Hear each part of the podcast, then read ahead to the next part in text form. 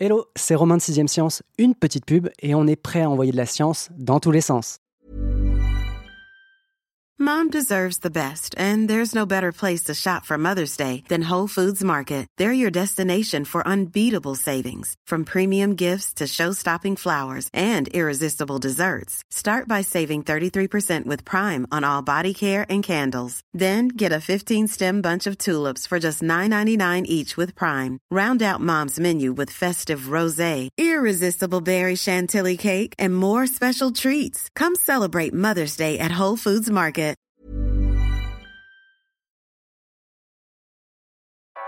Vous écoutez 6ème Science.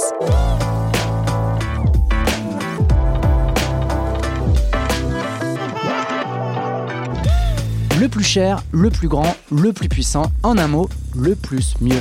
James Webb est le télescope de tous les superlatifs et après 30 années de développement, son heure de gloire approche enfin. Au moment où vous nous écouterez, si le décollage s'est déroulé sans accroc, le successeur Hubble aura enfourché une fusée Ariane pour se hisser à 1,5 million de kilomètres au-dessus de nos têtes. De là-haut, l'engin aura une vue imprenable sur l'univers. Comme un myope au réveil qui cherche sa paire de lunettes et je sais de quoi je parle, grâce à ce verre grossisseur géant, l'humanité verra plus clair et plus loin qu'elle ne l'a jamais fait. Retrouver la trace des premiers astres formés après le Big Bang, analyser l'atmosphère des planètes à l'extérieur du système solaire et trouver peut-être un monde habitable, les chercheurs font déjà des plans sur la comète en pensant aux découvertes que cet œil ouvert sur le cosmos leur réserve. 1,5 million de kilomètres plus bas, nos deux opticiens des sciences ne s'appellent pas James ni Webb, mais l'idée de nommer un télescope Fabrice Franck ou Franck Fabrice en leur honneur n'est pas si saugrenue car mes deux invités ont signé un épais mais très digeste dossier dans le numéro 898 de Sciences Dans les pages de notre magazine préféré, Franck Daninos fait d'abord la genèse du plus grand télescope spatial jamais conçu, James Webb, alors que Fabrice Nico passe en revue les observations que les instruments embarqués à son bord devraient faire une fois en marche Bonjour à tous les deux. Bonjour. Bonjour Romain. Au fait, avant d'être un télescope, c'était qui James Webb? Un gros bonnet de la NASA? James Webb euh, était un, bureaucrate américain qui est mort en 1992 et euh, qui a occupé euh, plusieurs fonctions politiques et administratives avant de, diriger effectivement la NASA entre 1961 et 1968. Donc c'est évidemment la, grande période de la conquête spatiale et en particulier des missions Apollo. Dans ce programme dans lequel il a joué un rôle très important pour en assurer le succès, tout en maintenant une très forte activité scientifique. Et c'est pour rendre hommage donc à, James Webb et à tous ces efforts qu'il a investis pour mobiliser au sein de l'agence euh, un programme scientifique fort qu'on a décidé de nommer donc ce nouveau télescope spatial au début des années 2000 donc euh, en son nom tout s'est déroulé un peu sans accroc euh, pendant presque une, vingtaine d'années, mais au printemps dernier, il y a eu euh, tout d'abord une tribune suivie d'une pétition où euh, plus d'un millier de chercheurs ont demandé à changer le nom de ce télescope, à le rebaptiser, parce que il y avait des suspicions donc sur d'éventuelles persécutions homophobes que James Webb aurait faites au tournant des années 50. La NASA a pris l'affaire très au sérieux, a ouvert euh, tout de suite une enquête. Et donc, après enquête, euh, en septembre dernier, la direction de la NASA a tranché et a dit non, il n'y a pas de preuves euh, concluantes, donc qui incrimine James Webb.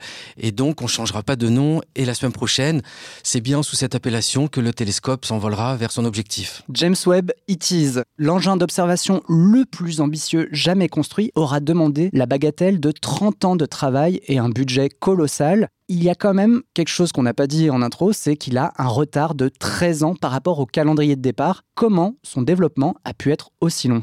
Alors bon, il faut peut-être rappeler que tous les programmes spatiaux souffrent euh, régulièrement d'un certain retard. Tous les grands projets scientifiques, hein, de manière plus générale. Mais bon là, comment expliquer effectivement euh, plus d'une dizaine d'années de retard? Eh bien, euh, c'est par l'ampleur du projet, par la complexité du projet. C'est vraiment un projet hors norme qui a mobilisé des milliers de chercheurs, de scientifiques, d'industriels. Tu l'as dit tout à l'heure, un budget de près de, de 10 milliards de dollars, parce qu'effectivement, on n'a jamais envoyé une telle machine dans l'espace. Évidemment, fabriquer une, une telle machine, c'est très compliqué, ça a pris euh, beaucoup de temps, mais ce qui a pris le plus de temps, c'est les tests concernant tous les mécanismes pour replier la machine et qui sera effectivement déplié dans l'espace. Donc le James Webb, c'est un télescope hors norme dont le, le miroir principal mesurera 6 mètres de diamètre qui aura un bouclier thermique qui mesure lui-même 22 mètres d'envergure. C'est un peu la, la taille d'un terrain de tennis. Et donc, évidemment, il n'y a aucun lanceur qui peut euh, intégrer un tel mastodonte sous sa coiffe. Donc, il a fallu euh, le replier. En mode Donc, origami, quoi. Voilà, donc il y a près de 200 mécanismes qui permettent de plier la machine pour la déplier dans l'espace. Et tout ça, ça a dû être testé et retesté et retesté pour qu'il n'y ait effectivement aucun doute sur la, la fiabilité du système et que tout se déroule sans accroc. Parce qu'effectivement, une fois qu'il est parti, après, ce sera trop tard. Nous enregistrons le 14 décembre à Levallois, maintenant vous savez tout. James Webb devrait quitter le sol de la base de Kourou en Guyane le 22 décembre. Si tout se passe bien, le jour J, c'est quoi la suite? T'as parlé de déplier, mais j'imagine qu'il y a d'autres, il va se passer d'autres trucs. Alors effectivement, la toute première séquence, il s'agit de propulser donc le télescope et donc il faudra attendre à peu près euh, 30 minutes et donc je le disais à l'instant à peu près euh, 1500 km d'altitude pour que le télescope se sépare du lanceur et à ce moment-là, il va commencer un voyage vers son objectif. On en parlera euh, j'imagine tout à l'heure, donc le point de Lagrange L2 qui se trouve à 1,5 million de kilomètres de la Terre. Pour fixer les idées, c'est à peu près euh, 4 fois la distance Terre-Lune. Donc, pour atteindre cet objectif, le télescope mettra à peu près euh, 4 semaines. Et c'est pendant ces 4 semaines qu'il va effectivement euh, petit à petit se déplier, se déployer. Donc, euh, tout d'abord, ce sera donc les antennes. Ensuite, euh, pour communiquer bien évidemment avec le centre de contrôle. Ensuite, les panneaux solaires, donc qui fourniront de, de l'énergie au télescope. Et puis, le bouclier thermique, qui va lui aussi se déplier progressivement. Je le disais tout à l'heure, pour former un bouclier qui mesure à peu près euh, 22 mètres euh, d'envergure. Et puis euh, le miroir euh, secondaire qui est chargé donc de focaliser les rayonnements qui seront euh, captés par le télescope. Et enfin le miroir principal, donc cette structure pour ceux qui l'ont déjà vu, qui est une structure alvéolée, qui est de couleur dorée et donc qui elle aussi est pliée en trois segments et qui donc à la fin de ce transit se dépliera aussi pour offrir effectivement toute sa voilure, si je puis dire, euh, et capter les rayonnements. Et donc ça, ça prendra à peu près quatre semaines. Donc ça nous amènera jusqu'à la fin du mois de janvier 2022. Mais il faudra encore attendre quelques mois, à peu près 4 à 5 mois, pour réaliser un certain nombre de tests, faire des calibrations, pour que aussi les 18 alvéoles qui constituent le miroir primaire constituent euh, un seul bloc par un mécanisme euh, très ingénieux. Et puis donc c'est seulement vers le mois de juin, juillet euh, 2022 que le James Webb commencera vraiment à, à faire ses observations. T'as parlé d'un miroir qui est énorme. En fait, il fait six fois plus grand, hein, je crois, que celui de son grand frère Hubble, qui sort, lui, d'une longue panne hein, qui l'a paralysé une bonne partie du mois euh, d'octobre. Le télescope James Webb fait pourtant un autre pari que son grand frère Hubble, car cet œil géant regardera surtout l'espace à travers certaines longueurs d'onde, les infrarouges. Pourquoi ce choix? Pourquoi regarder dans l'infrarouge? Parce qu'en fait, euh, regarder dans l'infrarouge, ça permet déjà de regarder très loin dans l'espace. Alors ça paraît pas évident comme ça, mais plus les objets sont loin de nous, plus ils s'éloignent de nous à grande vitesse. Et s'ils s'éloignent de nous à grande vitesse, ça veut dire que leur lumière nous paraît décalée vers le rouge. C'est ce qu'on appelle l'effet Doppler. C'est la même chose que le phénomène qu'on peut entendre avec une ambulance. Quand une ambulance se rapproche de nous, le son devient de plus en plus aigu, puis après il devient de plus en plus grave à mesure que ça s'éloigne. Bon, bah, à mesure qu'une une galaxie s'éloigne de nous, elle est de plus en plus dans l'infrarouge. On verra donc des objets très très lointains, mais on, y reviendra. L'infrarouge, euh, de près, c'est aussi très intéressant parce que ça correspond à une faible émission d'énergie. Donc ça montre des objets qui sont plutôt froids, qu'on a du mal à voir autrement. Ça, c'est mon télescope. Je l'ai fabriqué à 12 ans. La spécialisation dans le spectre infrarouge va quand même dicter hein, un peu toute la philosophie derrière le, le, télescope euh, James Webb, puisque de sa construction à son emplacement final, donc la place de parking un peu qui va lui être allouée, tout est dicté par l'infrarouge. Est-ce que tu peux nous détailler, Franck, en quoi ça consiste et quel est l'impact de ce choix? Alors pour faire des détections euh, dans l'infrarouge, il faut avoir euh, une température qui soit très basse. Il faut aussi se protéger de toutes les sources de chaleur, tous les rayonnements euh, parasites qui pourraient corrompre et perturber les mesures. Et donc c'est pour cette raison que le télescope James Webb va être envoyé donc au point de Lagrange L2 à 1,5 million de kilomètres de la Terre. Son point de Lagrange L2 a le bon goût de suivre le mouvement de la Terre dans sa course autour du Soleil. À cet endroit-là, la force gravitationnelle de la Terre et de la Lune s'équilibre avec la force centrifuge d'une sonde spatiale, en l'occurrence le James Webb, ce qui fait qu'effectivement, quand un objet est placé là-bas, il restera toujours au même endroit et tournera donc avec la Terre autour du Soleil, mais toujours de l'autre côté de la Terre. Ça veut dire que euh, au point de Lagrange L2, la Terre, le Soleil et même la Lune, qui sont des sources de chaleur évidemment et de rayonnement euh, parasites, viendront toujours dans la même direction. Et donc, le James Webb pourra euh, mettre un écran, pourra faire barrage à tous ces rayonnements avec ce fameux pare-soleil aussi grand qu'un terrain de tennis, et du coup se protéger de ces rayonnements, ce qui va permettre à la température de chuter très fortement, d'atteindre, euh, si ma mémoire est bonne, euh, moins 233 euh, degrés Celsius, ce qui va permettre à la plupart des détections infrarouges de se faire. Donc ça veut dire qu'en permanence, le télescope verra en gros la moitié de l'univers et il observera la totalité de l'univers petit à petit, donc au fur et à mesure de la révolution. C'est un peu comme s'il tournait le dos à la Terre. Voilà. Et comme on se protège du soleil avec un parasol, le bouclier thermique préservera, tu l'as dit, la plupart des instruments des rayonnements parasites, mais pas totalement, en tout cas pas tous, puisque un dispositif va être indispensable pour l'un de ces instruments. Il me semble qu'il s'appelle MIRI pour Mid Infrared Instrument. Sorry for the English accent. Pour celui-ci en particulier, les ingénieurs ont dû développer un super réfrigérateur. Pourquoi ça? Alors MIRI, effectivement, c'est l'un des quatre instruments scientifiques donc, qui équipent le, le télescope. Cet instrument, d'ailleurs, a été conçu euh, pour moitié par les Américains et l'autre moitié par l'Europe, par l'ESA, et notamment euh, plusieurs laboratoires français. L'ESA, c'est euh, l'Agence spatiale L'Agence européenne. spatiale européenne, absolument. Donc pour trois des quatre instruments du James Webb, moins de 133 degrés, c'est très froid et ça suffit pour observer les rayonnements infrarouges dans une certaine longueur d'onde.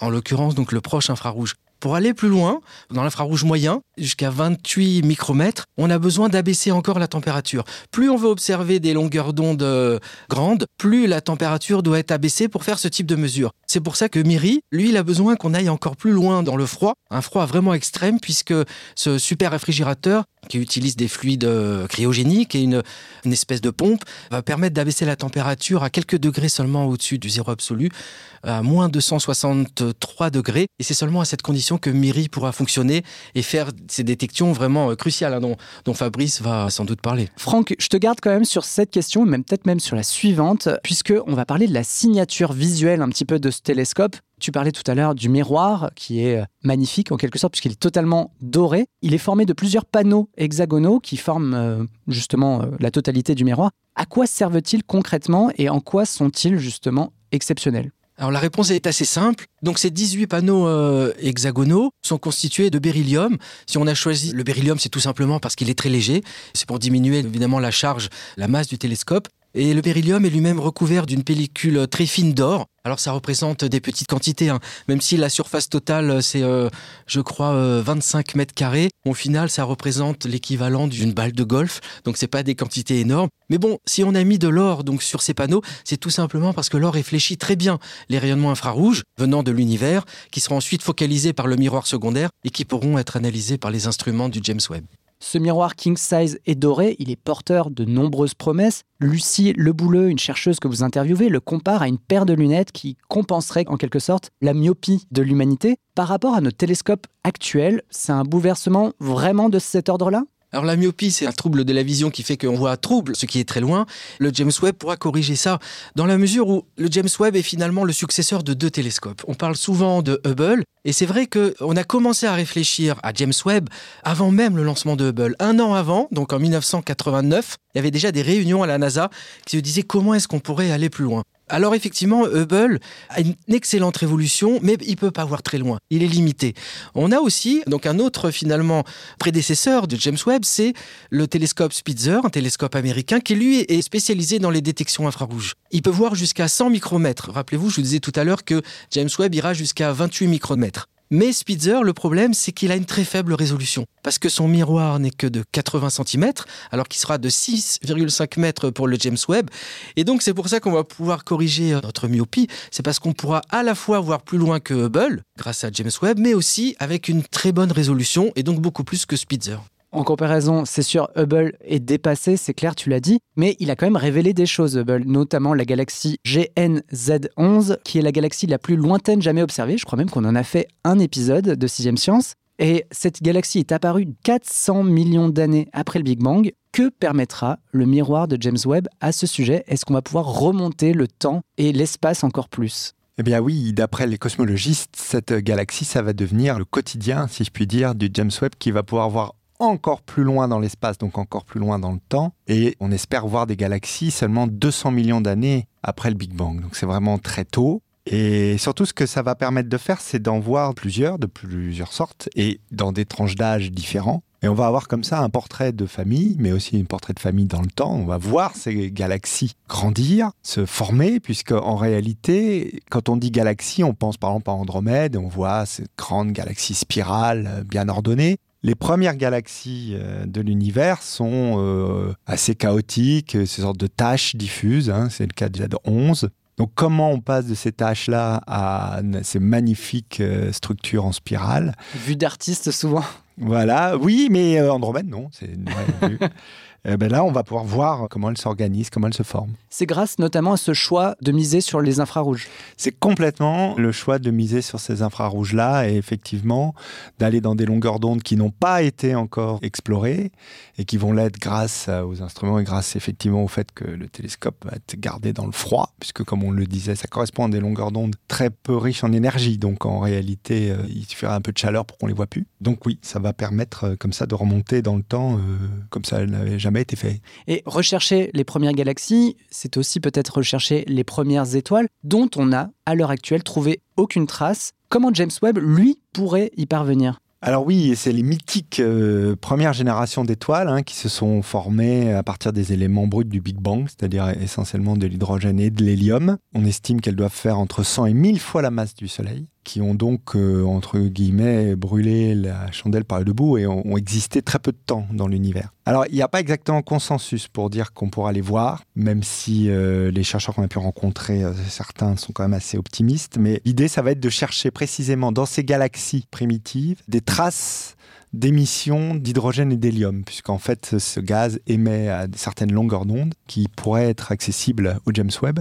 Donc on pourrait non pas voir réellement les étoiles, mais au moins voir l'émission de ces étoiles, puisque de toute façon, il n'y aura pas la résolution nécessaire pour voir les étoiles indépendamment dans la galaxie. Ce sera quand même pas assez précis. Du coup, est-ce que c'est en regardant le plus loin qu'on peut s'attendre à faire les plus belles surprises, en quelque sorte? Oui, alors ça, c'est un aspect assez amusant, parce que quand euh, je posais la question à Hakim Atek, là, qui était interviewé dans le dossier, et qui euh, fait un peu l'interface entre les chercheurs français et l'équipe du James Webb pour définir les programmes, il me disait clairement que quand je lui demandais mais qu'est-ce que vous espérez observer Il m'a dit mais il faut pas oublier les surprises.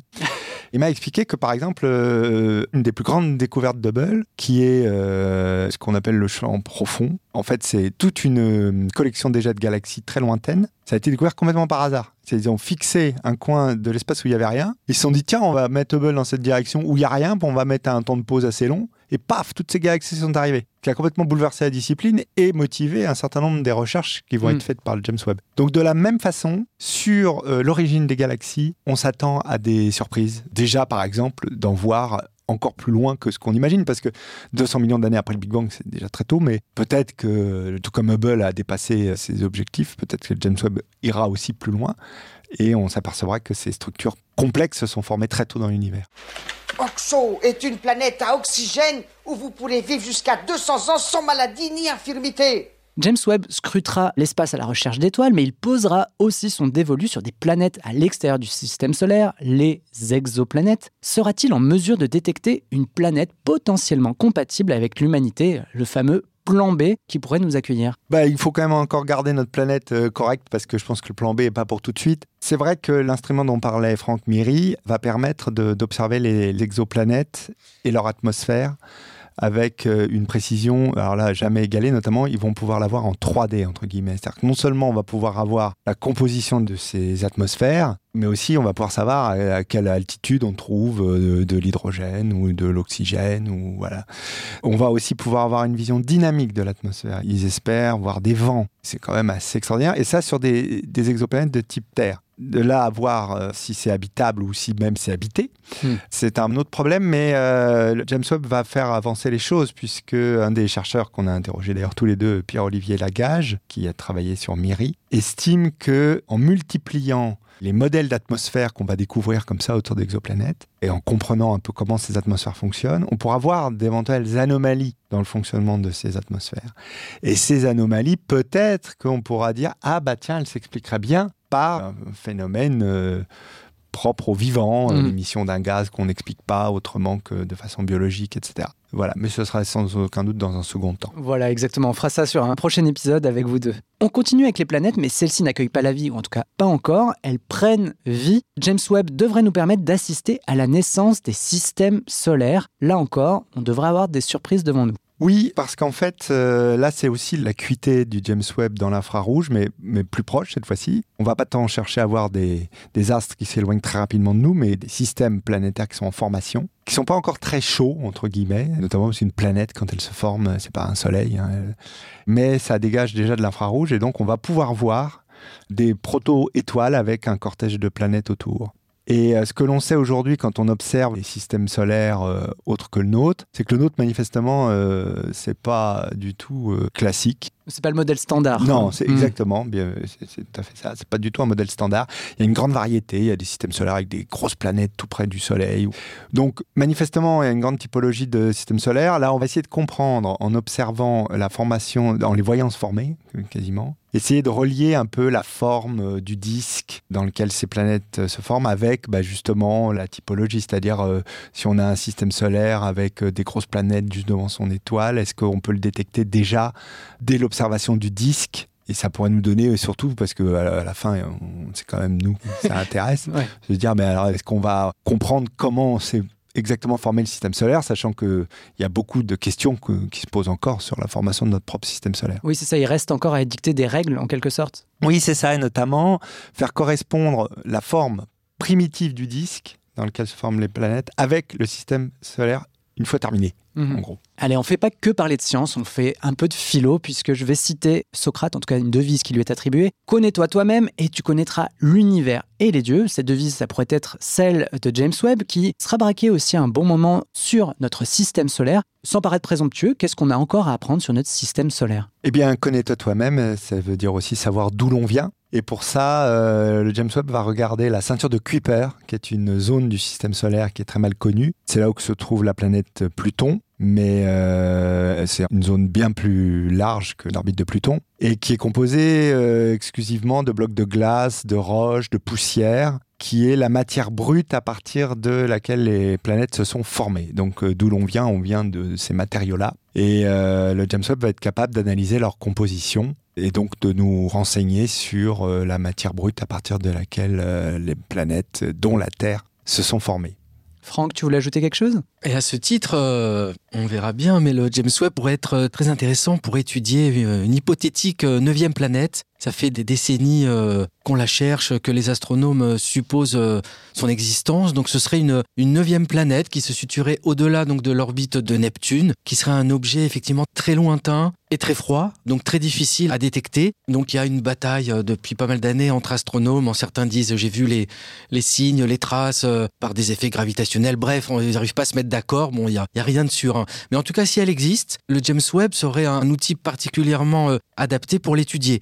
Pas pour la débusquer, ça c'est d'autres instruments, mais une fois qu'on sait où elle est, le James Webb est vraiment adapté pour étudier des corps euh, voilà, très lointains et, froids, et donc il pourrait nous, en, nous donner beaucoup d'informations là-dessus. On reste avec toi, Franck, mais plutôt sur la partie hardware, puisque Hubble est tombé en panne, euh, tout à l'heure je le disais, au mois d'octobre. Il a été remis sur pied à distance. Pour un successeur qui est autrement plus sophistiqué, mais aussi autrement plus loin, j'imagine que ce genre d'incident est même pas envisageable. Alors effectivement, Hubble a connu euh, de nombreuses pannes depuis ces quelques 30 années de service. La panne récente, elle a pu être euh, corrigée donc à distance, informatiquement, mais euh, il a fallu une demi-douzaine de fois, donc on a dû envoyer des astronautes sur place pour réparer la machine, et ce d'ailleurs dès les débuts de Hubble, au début des années 90, chose qu'on pourra a priori pas du tout faire avec le James Webb télescope, puisque celui-ci, euh, je le rappelle, donc euh, gravitera autour du point de Lagrange L2, situé à 1,5 million de kilomètres de la Terre, alors que Hubble euh, est vraiment à portée de main, si je puis dire, puisqu'il orbite à quelques 570 kilomètres de la Terre. Donc évidemment, rien à voir. Donc comme je le disais tout à l'heure, ça explique encore une fois tous ces retards. C'est-à-dire que tout devait être absolument parfait, vérifié, vérifié pour envoyer le télescope, parce qu'une fois qu'il est parti, on pourra plus aller là-bas. Avant de commencer l'émission, vous m'avez dit que le décollage avait été retardé de quelques jours. Au départ, c'était censé être le 18 décembre. Finalement, c'est le 22. Qu'est-ce qui s'est passé En fait, on n'a pas beaucoup d'informations, mais il y a eu un pépin. euh, un couac. Un couac, euh, parce qu'en fait, c'était l'étape où ils doivent faire rentrer le télescope dans la coiffe d'Ariane. Et il y a eu, euh, je crois, le déclenchement intempestif d'une sangle. En tout cas, ça a fait trembler le télescope. Ça a fait trembler toute la NASA et même toute la communauté scientifique, parce que c'est quand même un objet relativement fragile. Mais pas tant que ça, puisqu'il est quand même capable de résister à l'accélération d'Ariane quand elle va décoller. Bon, néanmoins, ça faisait un peu. Voilà. Donc, ils ont pris le temps de vérifier que le télescope n'était pas endommagé. Officiellement, tout va bien. Mais euh, ça, a retardé de 4 jours. Hello, c'est le Romain du futur. En fait, euh, on est le, le 15 décembre, donc le lendemain de l'enregistrement. Et euh, Franck et Fabrice m'ont fait parvenir un article de Science et Avenir, évidemment, qui dit que euh, le lancement du euh, télescope James Webb est encore une fois repoussé. Alors, euh, non pas au 22 décembre, hein, la date à laquelle il avait déjà été repoussé, mais au 24 décembre et au plus tôt, en cause un problème de communication entre l'observatoire et le système de lancement. Mais voilà, donc la date éventuelle, c'est celle du 24 décembre, mais rien n'est dit. Je tenais juste à faire cette petite précision parce que au moment où vous nous écouterez, peut-être fin décembre ou début janvier, le télescope ne sera peut-être toujours pas parti. Et voilà, je vous laisse reprendre votre écoute, sachant qu'on arrive à la conclusion de l'épisode. À très vite. On termine avec une question finalement qui est celle presque des vacances, puisque les gars de la NASA ne vont pas pouvoir se reposer, ils vont déjà devoir gérer le décollage, le déploiement de James Webb, mais ils vont sûrement devoir plancher sur le successeur de James Webb. Tout à l'heure, Franck, tu disais que James Webb était déjà, on va dire, dans les euh, tiroirs de la, de la NASA, alors même que Hubble n'était pas encore dans l'espace. Est-ce qu'il en est de même avec le successeur de James Webb? Alors oui, la NASA prépare euh, déjà la suite, euh, et ce depuis euh, une demi-douzaine d'années. Donc il y a plusieurs projets de grands observatoires spatiaux qui sont dans les cartons. Il y en avait quatre, et donc là, il y a quelques semaines, un, rapport très attendu, un rapport qui est publié donc tous les dix ans et qui donne les grandes priorités pour l'astronomie, pour l'astrophysique aux États-Unis. Et donc la préconisation, c'est la construction d'un nouveau grand télescope spatial, donc à l'horizon 2040. Donc vous voyez qu'on anticipe longtemps à l'avance. Donc ça veut dire 2050 pour le lancement, euh, j'en sais rien. Mais bon, c'est l'horizon hein, qui est fixé dans, euh, dans ce rapport, parce qu'il y a beaucoup de, de préparatifs, de développement, de recherches qui devront être faites pour le fabriquer. Mais bon, bref, on, on prépare déjà la suite. Alors ce sera quoi la suite?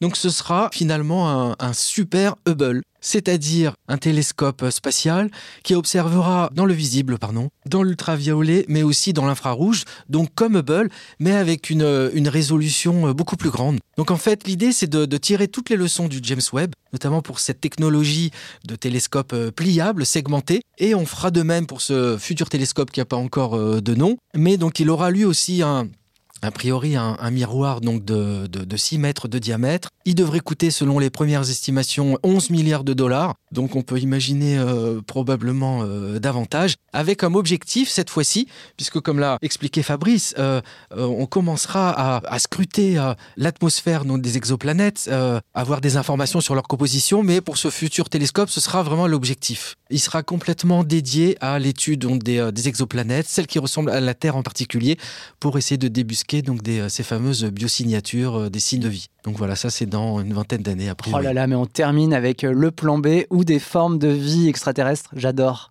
bon alors en tout cas, voilà, grâce à vous, je sais que si jamais la NASA fait appel à la contribution populaire pour trouver un nom pour le successeur de James Webb, on propose Fabrice Franck ou Franck Fabrice, si ça vous va. Comme le JWST recroquevillé dans sa coquille en attendant le décollage, Sixième Science fait silence en attendant son heure. Pas de surprise de ce côté-là, étant donné que ni les vacances ni les sapins de Noël n'existent dans l'espace, notre podcastoscope continue sur sa lancée et déploiera ses micros dans deux semaines. Peut-être même que vous aurez des nouvelles de nous un peu plus tôt, mais je ne veux pas trop m'avancer. Et n'oubliez pas de passer de bonnes fêtes et d'envoyer de la science dans tous les sens. Bonne fête.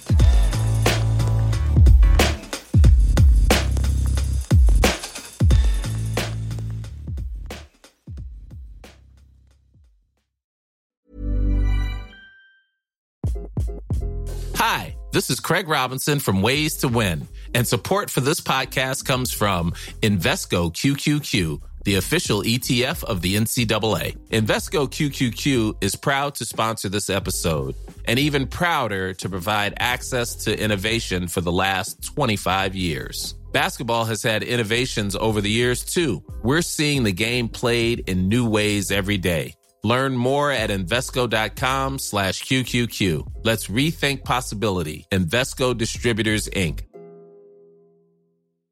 When you make decisions for your company, you look for the no-brainers. And if you have a lot of mailing to do, stamps.com is the ultimate no-brainer. It streamlines your processes to make your business more efficient, which makes you less busy. Mail checks, invoices, legal documents, and everything you need to keep your business running with stamps.com. Seamlessly connect with every major marketplace and shopping cart. Schedule package pickups and see your cheapest and fastest shipping options from different carriers. With rates up to 89% off USPS and UPS rates. And with the stamps.com mobile app, you can take care of mailing and shipping wherever you are. Make the same no-brainer decision as over 1 million other businesses with stamps.com. Sign up with code program for a 4-week trial plus free postage and a free digital scale. No long-term commitments or contracts. That's stamps.com. Code program. On ne va pas se quitter comme ça. Vous avez aimé cet épisode? Sportif, généraliste, sexo ou scientifique, varié mais toujours bien informé. Découvrez les autres podcasts de la rédaction 20 minutes sur votre application d'écoute préférée ou directement sur podcast au pluriel.20minutes.fr. Et merci de nous avoir écoutés.